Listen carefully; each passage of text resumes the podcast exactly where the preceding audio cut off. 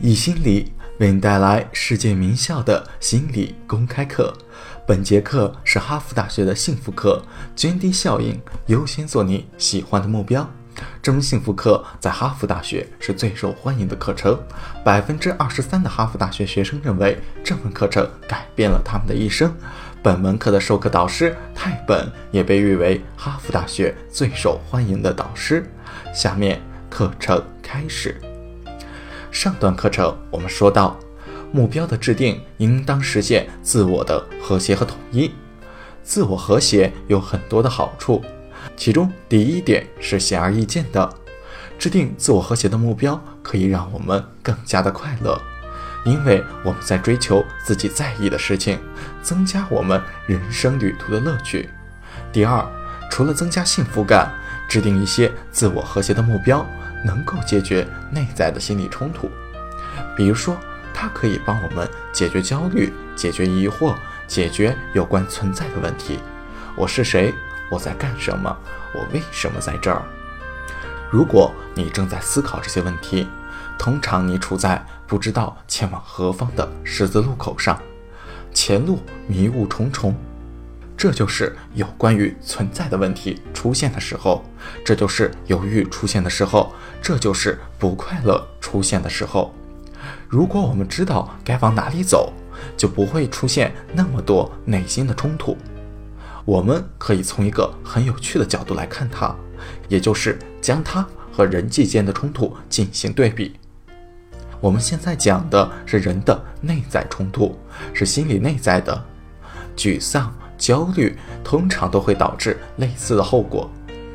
有很多关于人际冲突的研究，面对并解决冲突的最好方法就是制作一个协调的目标，使得冲突的双方都参与在其中，并且内在的相互依赖。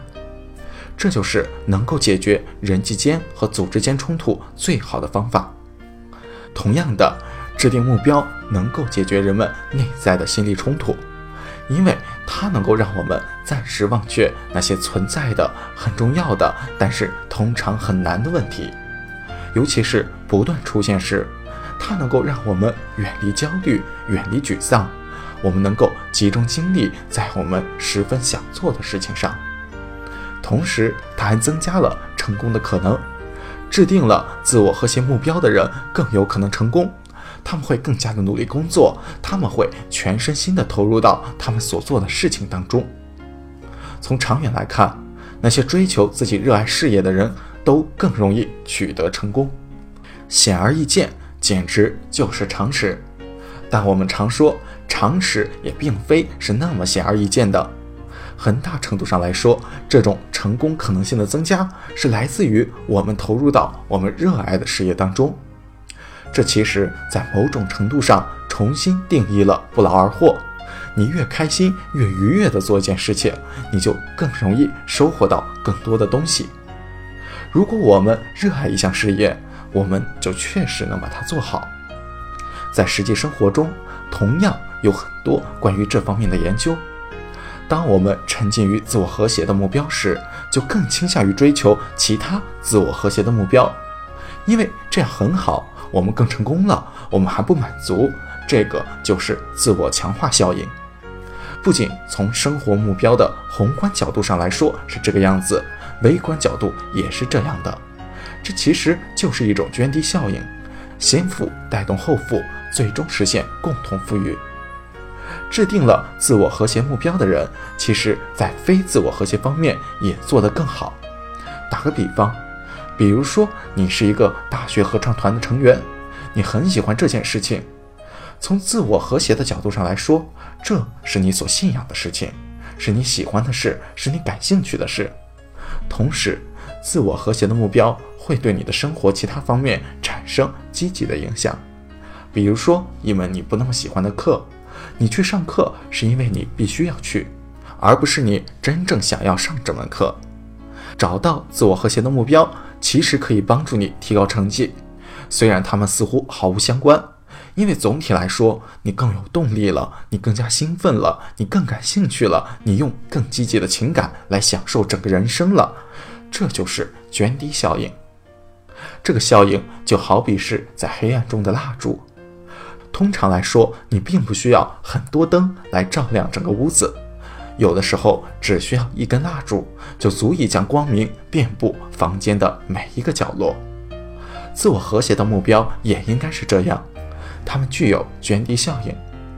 选择做我们想做的事情，同样对健康也很有好处。这是心理学的一个重要研究之一。哈佛的 Alan Langer 做过相关的研究，他去了一家养老院。将老人随机地分为两组，第一组不管什么需要都能够得到满足，他们想吃什么就能吃什么，他们想在某种方面得到帮助也能够得到满足，很多事情都无需他们动手。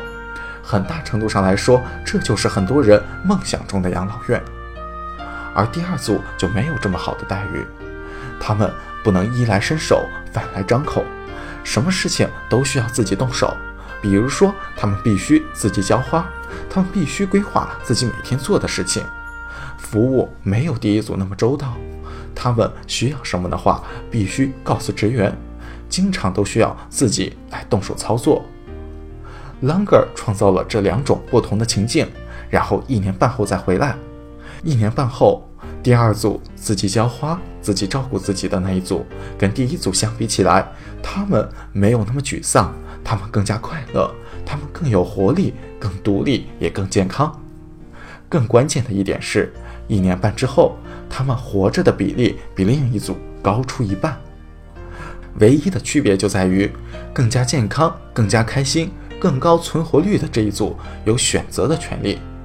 他们能做自己想做的事情，他们会询问自己想做什么，而不是衣来伸手、饭来张口。从某种程度上来说，这太轻松了，不需要做什么选择。